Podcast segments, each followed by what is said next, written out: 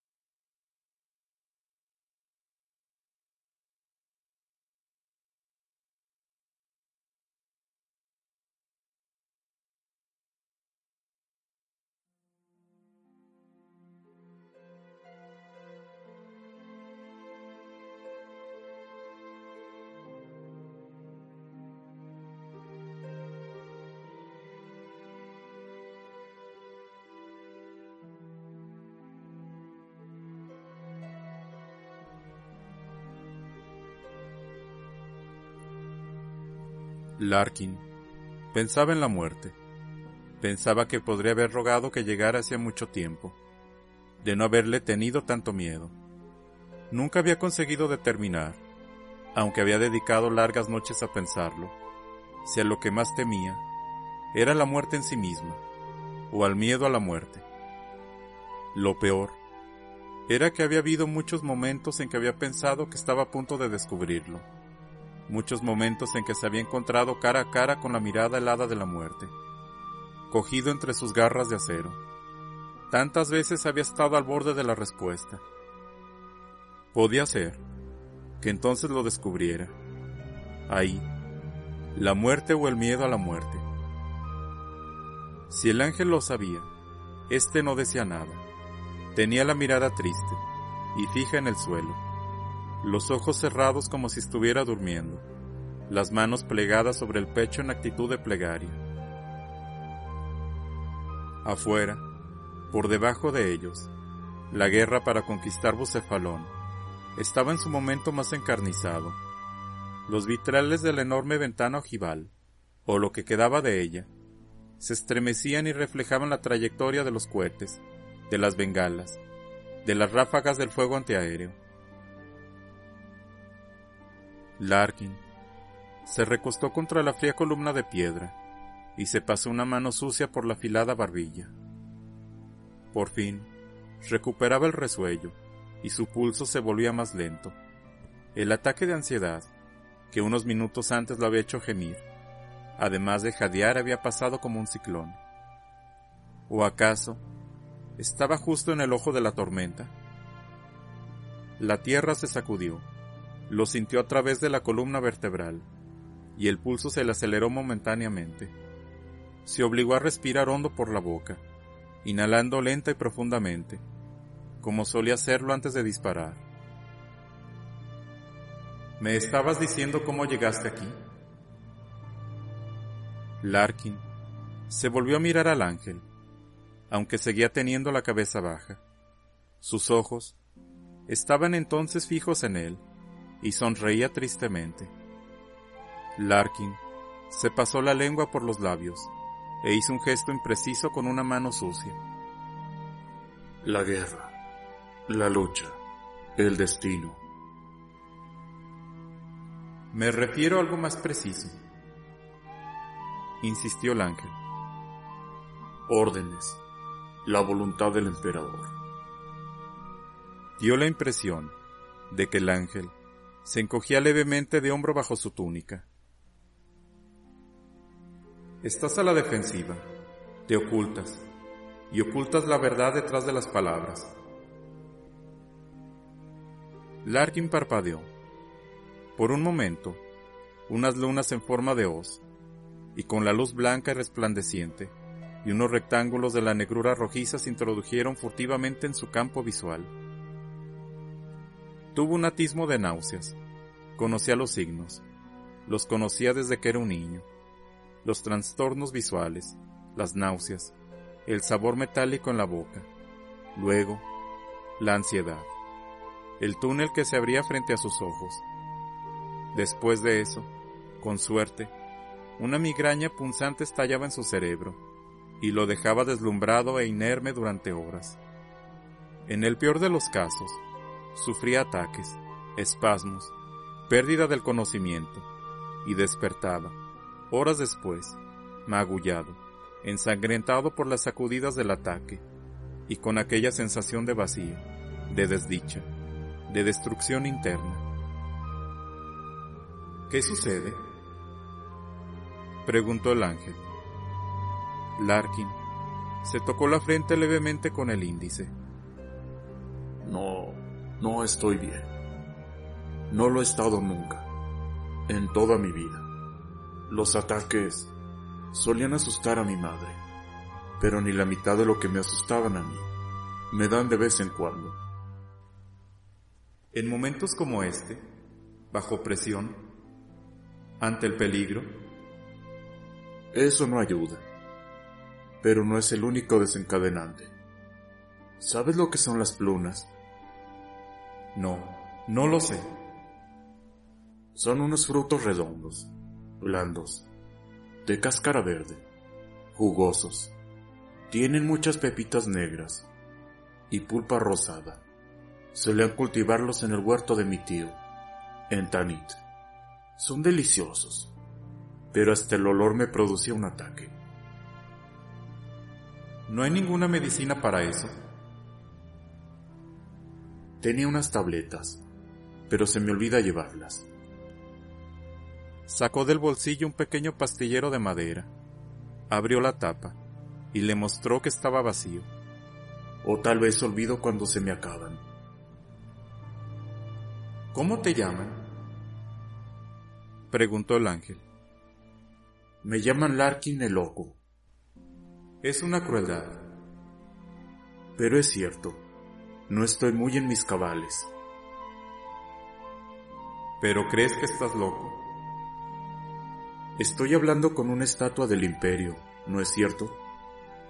El ángel rió y ya alisó sus pliegues de las blancas vestiduras por encima de las piernas, plegadas a la altura de las rodillas. Una luminosidad tenue y perfecta lo rodeaba. Larkin Parpadeó y volvió a ver las lunas resplandecientes y los rectángulos impresionados en la retina. Afuera, un granizo de disparos iluminaba la noche. Larkin se puso de pie y se acercó a la ventana más próxima. Miró a través de los trozos encajados de cristal de colores de la ciudad. Con sus altas torres, protegidas por unas murallas de piedra de 80 metros de altura. La capital de la ciudad-estado de Bucefalón se ceñía en las laderas de las montañas. El humo oscurecía el cielo. El fuego de las armas láser llenaba el aire como aguanieve reluciente. A dos o más kilómetros de distancia, vio el par de enormes rampas de asalto que los zapadores de la Guardia Imperial habían elevado contra las murallas. Eran enormes taludes de casi un kilómetro de largo, formados por tierra pilada y escombros, y lo suficientemente anchos como para permitir la llegada de vehículos blindados hasta la parte más alta de la muralla. El fuego cruzado de ambos bandos y los fogonazos de los disparos iluminaban las rampas. Abajo, en un plano más próximo, los hombres se veían como insectos. Los había miles. Se agitaban en las trincheras y se derramaban hacia el dentado y desordenado frente de batalla, lanzándose al asalto de las murallas. El punto desde donde miraba Larkin era alto y bueno. Esa fortaleza protegida, en ruinas, formaba parte de un pétreo complejo que, ahorcajada sobre el principal acueducto de la ciudad, le servía de defensa.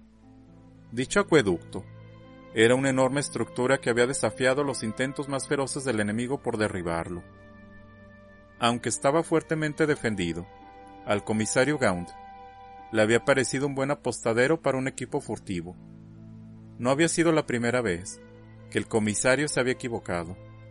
Gaunt les había contado que antes de que la garra del caos cayera sobre ella, la ciudad-estado había sido gobernada por 32 familias nobles, descendientes de dinastías de mercaderes que habían fundado la ciudad. Sus brillantes estandartes, los escudos heráldicos de las 32 casas reales, estaban expuestos en las paredes junto a los colgajos de ricas telas que pendían de enormes marquesinas de madera. Además, esas imponentes marquesinas estaban decoradas entonces con los cuerpos crucificados de los líderes de aquellas nobles familias. Había sido la primera acción de Nocad, Nocad del canalla, el carismático líder del culto, cuyas fuerzas malignas se habían sublevado para conquistar Bucefalón. Todo inició desde dentro, y habían ganado uno de los más honorables de los mundos de Sabbath. En su gran discurso de liberación, al comienzo de la cruzada, el propio señor de la guerra Slaido había mencionado al orgulloso Bucefalón como uno de los mundos que más le interesaba salvar. Estallaron granadas en el exterior de las ventanas, y Larkin retrocedió para ponerse a cubierto. Los cristales se rompieron, y cayeron sobre el suelo de piedra. En sus ojos, los fogonazos se hicieron más intensos, y notó el sabor metálico en la saliva. Además, oí un zumbido acompañado de un dolor sordo en el oído interno. Esa era una señal muy mala. Solo le había pasado una o dos veces, inmediatamente antes de sus peores ataques. Su visión no era del todo estable. Todo lo que lo rodeaba en la capilla, lo veía alargado y deformado, como en la barraca de los espejos del carnaval de Ática. En algunos lugares, todo lo veía alargado e hinchado, y sucesivamente, enfocado y desenfocado, como si se acercara para alejarse de nuevo a continuación. Sintió un estremecimiento en lo más profundo de sus huesos. El ángel estaba encendiendo velas ante el altar de hierro forjado para las ofrendas. Sus movimientos eran lentos y gráciles. ¿Por qué no crecen los ángeles? preguntó. Oh, claro, sí que creo. Suspiró Larkin. Y no es cosa de ahora. Siempre he creído. Un amigo mío, el sargento Klugan, era una especie de historiador militar. Según él, en la batalla de Sarolo, aparecieron ángeles sobre las fuerzas imperiales. Todo esto cuando estaba a punto de amanecer. Ellos inspiraron a las fuerzas para llevarlas a la victoria. ¿Crees que eran visiones? Alucinaciones colectivas provocadas por la fatiga y el miedo. Yo... yo no soy quien para decirlo. Replicó Larkin mientras el ángel terminaba de encender las velas y apagaba la llama. Estoy loco, y todos los días veo visiones y fantasmas, en su mayoría provocados por malas jugadas de mi mente.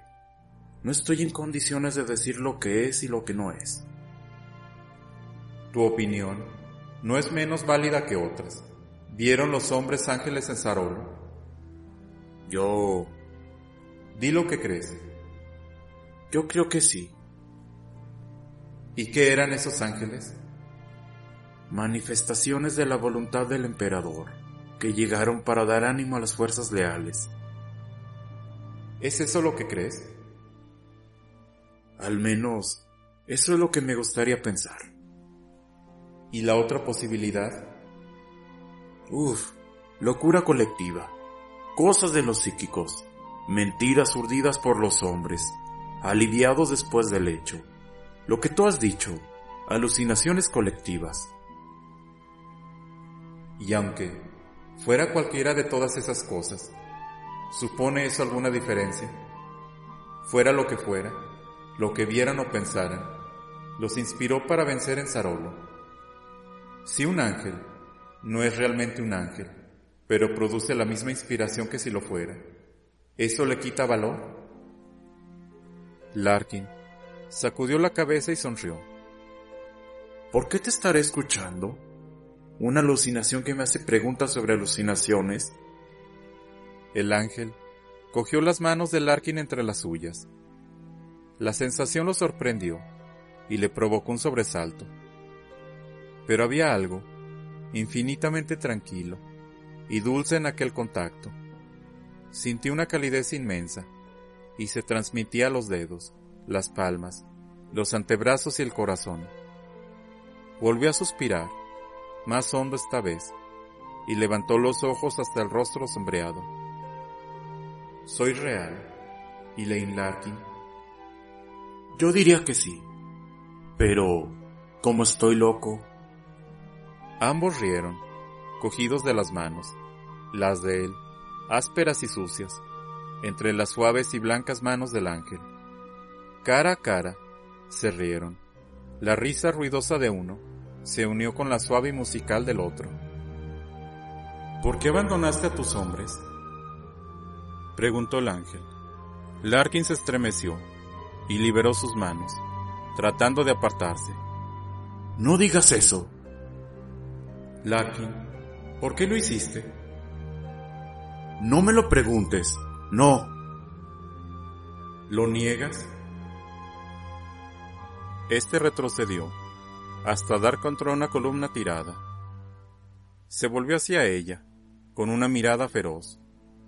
Entonces, sentía que los ojos le palpitaban y veía luces, además de alteraciones bailando y deformándose en su línea visual. El ángel parecía distante, luego se volvió enorme y se cernió sobre él. Sintió que se le retorcían las entrañas. ¿Negarlo? Yo nunca los dejé. Yo... El ángel se detuvo y se apartó de él.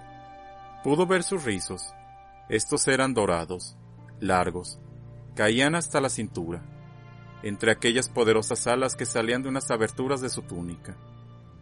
Llevaba la cabeza gacha y volvió a hablar después de una larga pausa. El comisario Gaunt envió al grupo de francotiradores al acueducto en misión de insurrección para entrar en Bucefalón. El principal objetivo era el propio Nocas. ¿Por qué fue? Muerto el perro se acaba la rabia. Gaunt dijo que ni en un año tomaríamos este lugar, a menos que pusiéramos fin al carismático liderazgo de Noca. La ciudad-estado se ha convertido en su doctrinópolis, el manantial de su culto, la semilla y la difusión del engañoso encanto de sus sensibilidades, y esto manchará otras ciudades-estado de este mundo y de más allá. ¿Y qué hiciste? Entramos en los canales del acueducto. La compañía de Raune iba a la cabeza para traer el fuego y así romper las defensas. La de Korbeck venía a continuación para saltar por encima de la lucha, mientras Raune salía al encuentro y entraba en la ciudad por las trincheras de los canales. ¿Con el riesgo de ahogarse? Los canales están secos desde hace meses. Fueron minados y vallados pero teníamos rastreadores. ¿Estabas con la compañía de Corbeck? Sí, así es. Yo no quería ir. Por Fed. No me atraía en absoluto la idea de una incursión suicida como aquella, pero soy el francotirador de Corbeck y su amigo, y él insistió. ¿Por qué? Porque soy su francotirador y su amigo. ¿Por qué? No lo sé. Tal vez porque eres el mejor tirador de todo el regimiento. Porque si alguien puede acabar con Nokad, ese eres tú. ¿Acaso Korbeck, tu amigo, podría haber prescindido de ti? ¿Podía tener miedo de que te derrumbaras y las cosas se ponían muy mal? No lo sé. Piénsalo. Podría ser que hubiese optado por llevarte al final porque a pesar del riesgo y de tu fragilidad mental, sigues siendo el mejor tirador del regimiento. Podría ser que hubiera valorado eso en ti. Tal vez fuera eso lo que necesitaba a pesar del riesgo. ¡Cállate! ¿Es posible que lo hayas dejado plantado? Larkin gritó y apretó la cara contra el suelo de piedra. Su cuerpo enjunto empezó a retorcerse al llegar al punto culminante del acceso de la locura. La ola imparable de ansiedad que invadía su mente lo atormentaba. Entonces, solo veía colores y su visión era una mancha caleidoscópica de neón. ¿Y tú qué hiciste? Aquel fuego cruzado en el canal, cerca del cuartel, Lopra muerto, con la cabeza destrozada, Casting, destripado, Hedge, Grosh, los demás, los gritos, el humo mezclado con el olor a carne quemada, Corbeck, clamando por refuerzos, dagas de luz atravesando el aire. ¿Y tú qué hiciste? Nada, no hice nada. ¿Nada? Nada no. Corriste, escapaste, trepaste y corriste, sin parar hasta acabar aquí, sollozando, vomitando, poniéndote perdido. No, yo, yo no, dijo Larkin, casi ahogado, con la cara apoyada sobre el frío suelo. Sentía como si estuviera en un vacío. No se oía nada, no se veía nada, no sentía dolor, solo estaba la voz. Los abandonaste. Eso te convierte en un desertor. Larkin levantó la vista de repente. El ángel estaba junto al relicario, levantando la tapa de madera tallada. Sacó algo y se lo puso en la cabeza. Después, se acomodó el pelo rubio ceniza bajo el ala.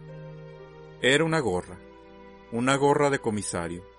Era la gorra de Gaunt. Volvió a buscar algo dentro de la caja sagrada y sacó algo más, algo envuelto en una tela polvorienta. Lo desenvolvió con sus manos perfectas. Era una pistola Volter. Con seguridad insólita, sus largas manos colocaron un cargador en la ranura. Lo empujó a fondo hasta que se oyó un chasquido, y luego le quitó el seguro. A continuación se volvió. Con la gorra de comisario, su rostro se veía anguloso y alargado.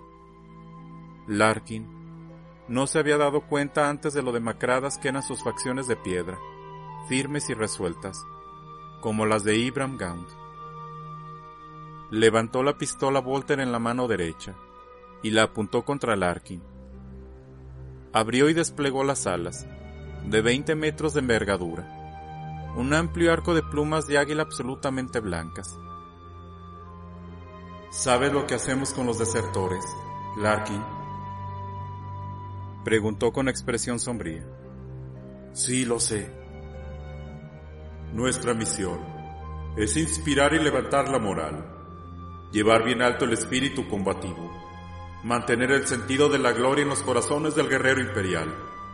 Pero si este espíritu flaquea, también estamos aquí para castigar. Estás... estás hablando como Gaunt. Ibram Gaunt y yo tenemos mucho en común. Una finalidad común, una función común, inspiración y castigo.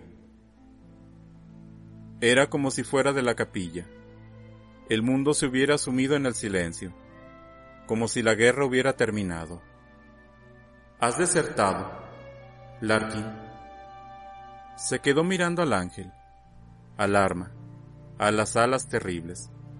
Lentamente, se puso de rodillas y luego de pie. No. Demuéstralo. Le dolían todas las articulaciones y tenía los nervios de punta. La cabeza parecía despejada, pero la sentía extraña. Caminó con estudiado cuidado hasta el petate caído. Demuéstralo, Larkin. El emperador te necesita en sus filas en este momento. Recupera tus fuerzas. Se volvió a mirar al ángel. La pistola y la mirada eran inflexibles. ¿Cómo sabías mi nombre? Le preguntó. Tú me lo dijiste. Mi nombre de pila, Elaine. Hace tiempo que no lo uso. ¿Cómo lo sabías? Yo lo sé todo. Larkin rió de manera alta y sonora. Su aguzado mentón se sacudía mientras abría la mochila. Por Fed, yo no soy un desertor. ¿Cómo lo demuestras? ¿Ves esto? Larkin sacó el rifle de francotirador del portafusil que había en la parte baja del petate.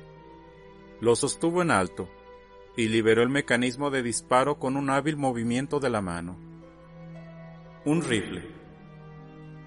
Un rifle láser, caballo de tiro de la guardia, sólido, fiable y resistente. Puedes golpearlo, tirarlo, usarlo como garrote, sumergirlo en el agua, y este siempre seguirá funcionando. El ángel dio un paso adelante para mirar el arma que le enseñaba. No es estándar, no es un modelo MG estándar. ¿Dónde está la mira integrada?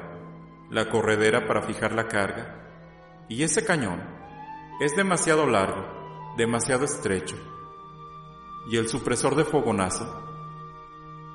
Larkin hizo una mueca y rebuscó en el petate. Es la variante para francotirador. El mismo cuerpo, pero estriado. Yo mismo hice parte del trabajo. Le quité la mira integrada, porque prefiero utilizar esta. Levantó un tubo ancho y se lo enseñó durante un momento, antes de encajarlo en el soporte lateral del rifle. Quitó las cubiertas de ambos extremos del tubo y el dispositivo emitió un débil resplandor rojizo hacia adelante. Esto, esto es un detector nocturno, de mi invención. Yo mismo adapté el soporte. Esto lo utilizaba para detectar a los lacireles en los bosques de mi país. ¿Lacireles? Son pequeños roedores. Tienen una hermosa piel. Sacaba un buen dinero cazándolos antes de la fundación. Pasó las manos por el rifle y dio unos golpecitos sobre el cañón. Cañón XC52-3 reforzado, más largo y delgado que el modelo estándar. Permite unos 20 disparos. Movió con el pie la mochila y se oyó un entrechocar de piezas metálicas. Siempre llevo dos o tres de repuesto. Se giran y se extraen. Se pueden cambiar en menos de un minuto si se sabe lo que se hace. ¿Y por qué el cañón reforzado? Para empezar, aumenta el alcance y la precisión. Y además yo uso esto. Larkin sacó una batería de su equipo y le encajó en la ranura correspondiente. Lo llamamos disparo certero, brida energética, baterías de metal líquido aprovechadas al máximo, menor número de disparos, pero más potentes, perfectos para un francotirador. Por eso no hay una corredera de carga en mi arma. Un tamaño sirve para todo. La culata es de madera. Madera de nal, de los bosques de Tanit. Me gusta lo que conozco. ¿Y ese largo supresor de fogonazo? Soy francotirador, Ángel. No quiero que me vean. ¿Eres francotirador, Larkin? Yo estaba seguro de que eras un desertor. El eco propagó la voz sombría por toda la capilla. Larkin le dio la espalda, esperando recibir un disparo en la nuca. Tenía la cabeza perfectamente despejada, más de lo que la había tenido desde hacía meses. Piensa lo que quieras, yo te diré lo que sé. Se dirigió hacia el arco de entrada de la capilla. Se puso en cuclillas y apoyó el rifle láser sobre un florón de piedra. Desde allí, tenía una amplia panorámica del canal semiderruido, situado en el nivel superior del gran acueducto. Larkin se acomodó, estiró el cuello, flexionó los brazos y miró por la mira del rifle.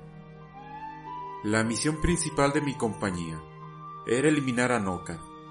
Es un líder carismático, y eso significa que lidera el mismo a sus hombres, Él está siempre en la primera línea de combate. Este acueducto ha sido reconocido por ambas partes como el punto más débil de Bucefalón. Hemos lanzado sobre él un ataque feroz. Nokat querrá defenderlo con igual dureza.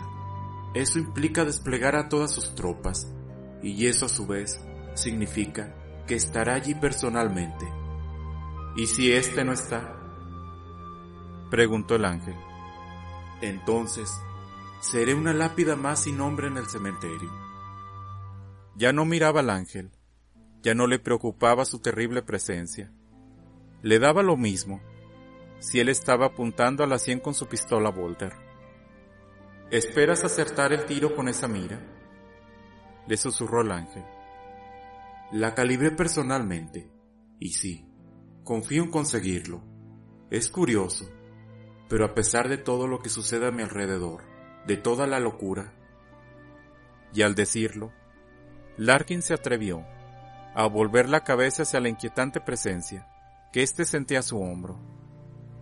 Siempre veo la verdad a través de la mira telescópica. Me permite ver el mundo tal como es realmente. La verdad. Lo que mi mente desquiciada me dice que hay allí. Una larga pausa. Puede ser en algún momento me convenga observarte a través de la mira telescópica. Aventuró. ¿No tienes un trabajo que hacer, Elaine? Sí, mi trabajo. Volvió otra vez hacia la mira telescópica y cerró los ojos. Tienes los ojos cerrados. ¿Qué haces?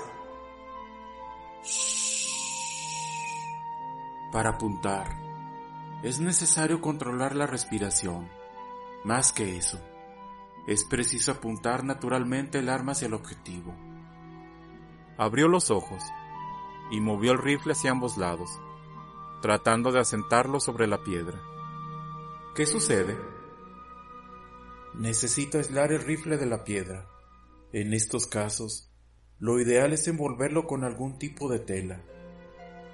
Enseguida, empezó a tirar de la capa para desprender un trozo. Se oyó un rasguido detrás de él y una mano perfecta le alargó una larga tira de brillante tela blanca, ligera y cálida al tacto. Usa esto, Elaine. Larkin sonrió, envolvió la boca del rifle con el sedoso material y a continuación lo volvió a acomodar sobre la piedra.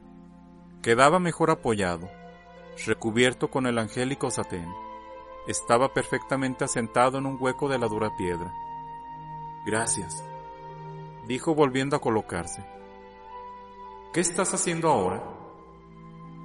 Larkin se removía, como si estuviera inquieto. Tengo que conseguir una posición estable para disparar. Si el rifle se mueve, aunque sea solo un poco, los disparos pueden descontrolarse. Necesito sujetarlo con firmeza, pero sin mucha fuerza. Quiero que apunte al blanco con naturalidad. Si tengo que aplicar presión para mantenerlo apuntado, es seguro que erraré el tiro. ¿Ves? Ese es el secreto. Cerró los ojos. Hay que hacer puntería y cerrar los ojos y volver a abrirlos. Existe la posibilidad de que se haya desviado el tiro. Entonces, se debe realinear el cuerpo y repetir. ¿Cuántas veces? Tantas como sea necesario. Larkin volvió a cerrar los ojos, los abrió, se reacomodó, cerró los ojos. En un momento dado, al abrir los ojos, el rifle estará apuntando con precisión, con naturalidad, coincidiendo exactamente con tu cuerpo.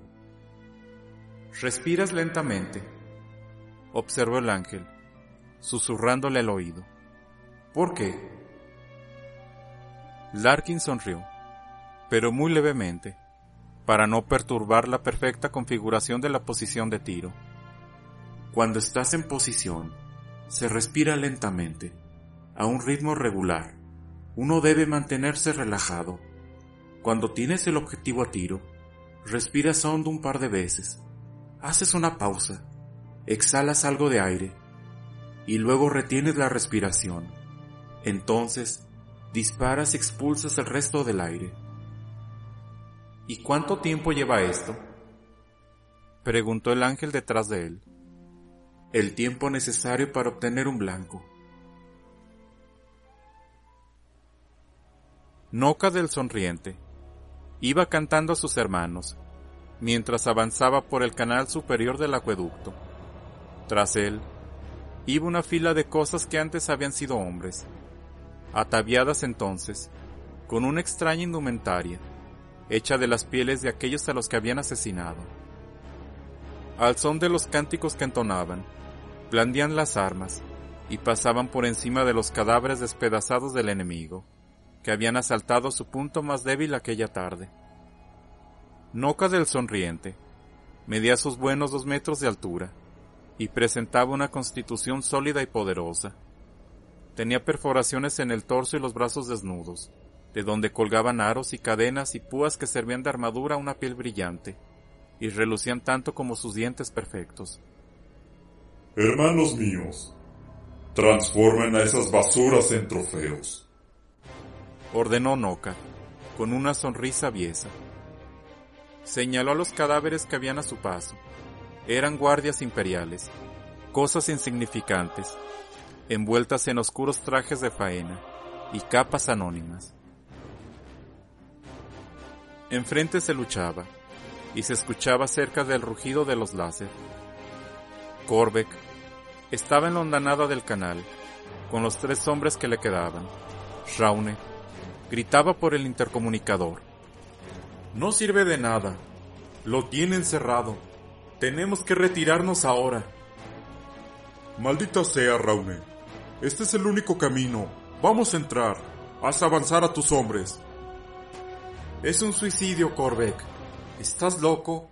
Estaremos muertos en un momento. ¿Vas a desertar, mayor? ¿Piensas hacerlo? Eso tiene un precio. Maldito seas. ¿Acaso eres un retrasado mental? Hay que estar loco de remate para entrar ahí. Nocad avanzaba. Sus hombres lo adoraban. Todos cantaban, jubilosos, mientras hacían retroceder a los invasores. En el borde del canal, Nocad entonaba inspirados versos para sus hombres, con las armas en alto y la rugientes espada sierra. Hubo un estallido, acompañado de un relámpago de luz y la cabeza de Nocat desapareció. Se había transformado en humo sanguinoliento.